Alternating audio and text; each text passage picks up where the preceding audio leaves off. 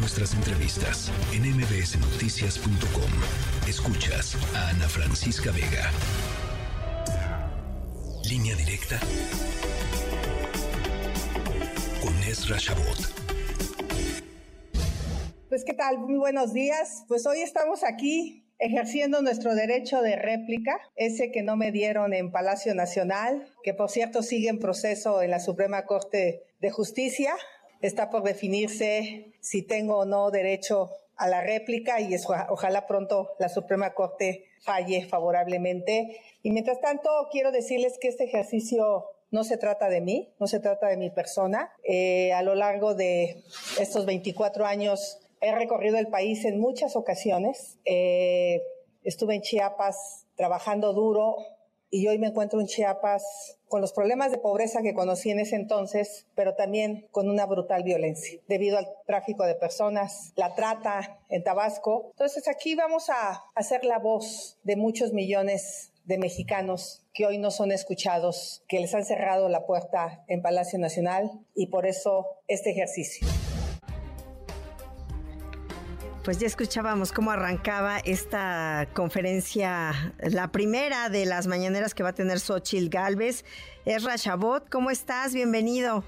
Hola, Citlali, muchas gracias. Gracias a todo, por, a tu auditorio por escucharnos. Bueno, pues se trata fundamentalmente de algo así como la campaña, que no es campaña, que sigue siendo campaña desde hace mucho tiempo. Eh, ¿Qué es lo que hizo con esto que le llaman las mañanetas? Hay truco publicitario muy bueno que podría de alguna manera pues convertirse en un referente.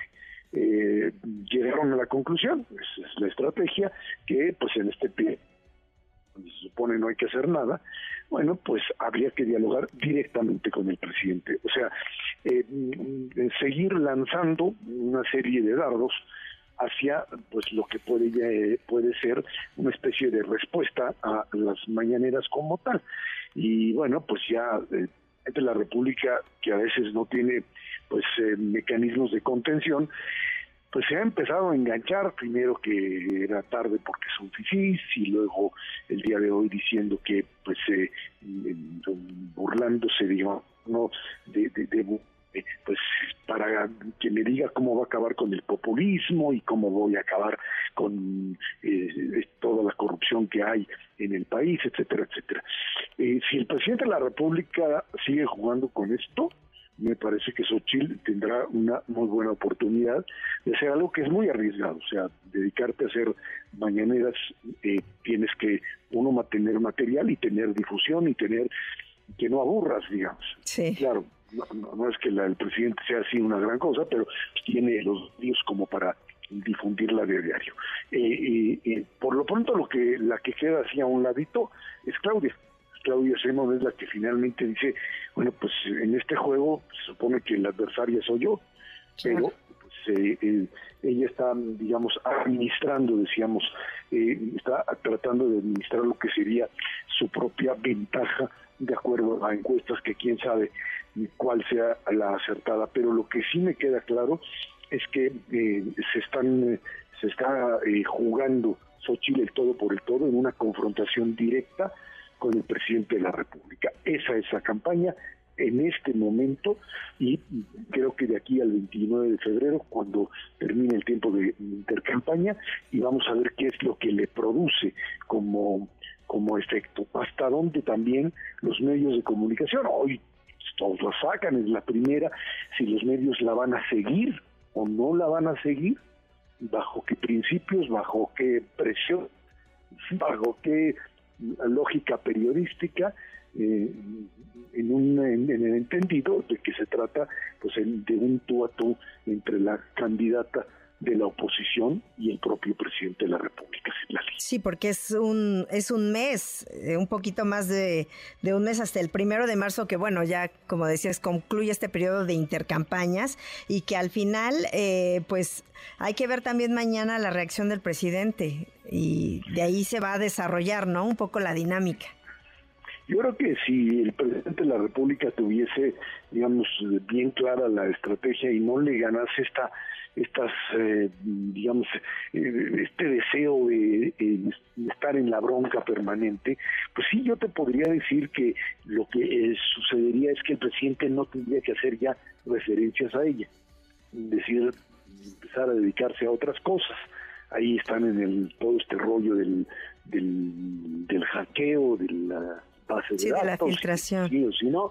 Y ahora van a, ahora claro, otra vez que quieren el caso Colosio, con el vieja hipótesis, todo eso como parte de una narrativa que me parece pues que está destinada a tratar de sacar, o sea, de, de, mover la agenda como lo han logrado durante mucho tiempo, hacia cosas que no necesariamente tengan que ver con el propio el propio presidente de la República o con la problemática en la que eh, pues eh, lo quieren meter determinados medios. Ahí es donde eh, vamos a ver qué es lo que hace el presidente y la necesidad de Xochitl de tener pues esas dos cosas. Por un lado, la respuesta del presidente y por otro lado, la cobertura de los medios que la vean como algo interesante, como algo que da nota y que no repite cosas que se pudo haber dicho otro día y que pues suenan bien en una primera ocasión, pero ya para como para el quinto sexto día si sigues repitiendo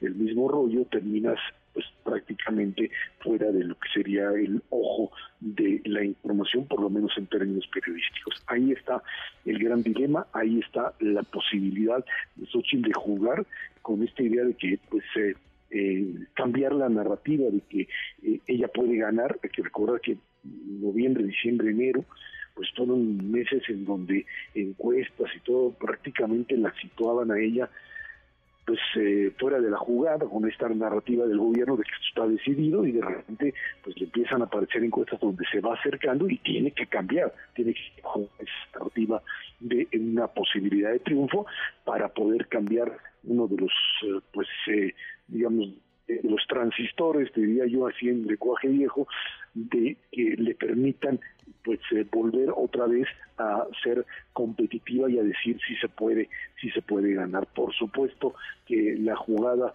de la marcha del 18 de febrero, que no tiene que ver con la campaña de Sochi, pero que está obviamente propiciada por todos aquellos que pues sí eh, digamos, eh, tratan de impulsar esta idea de que lo que se está jugando el, eh, próximo mes de junio pues es la democracia en México como la conocíamos o el regreso a un modelo autoritario. Y eso a, eso es a lo que tiene que también responder el presidente y más que nada alguien con que tendría necesariamente que empezar, si no a separarse del presidente, sí a mostrar una figura, una voz que fuese la propia y no simplemente la repetición de lo que pasa en Palacio Nacional. Sí, que ahí es un reto también, ¿no? A ver cómo reacciona en estos días ante el éxito o no que tenga Xochil Gálvez en estas conferencias de la verdad. Pues sí, ahí está, ahí está, esa es la gran apuesta Citlali, creo que se, se está jugando mucho, una estrategia de campaña que vamos a ver si le resulta a Xochitl y, por supuesto, del otro lado, si el presidente se mete y si Claudia hace algo o se dedica a lo que ella cree que es pues, la administración de una victoria que considera segura. Bueno, pues vamos a estar muy pendientes todavía, ya platicaremos de eso, Erra. Como siempre, muchísimas gracias. Gracias a ti, y buenas noches. Un abrazo, buenas, no buenas noches. Es Erra Chabot. Noticias.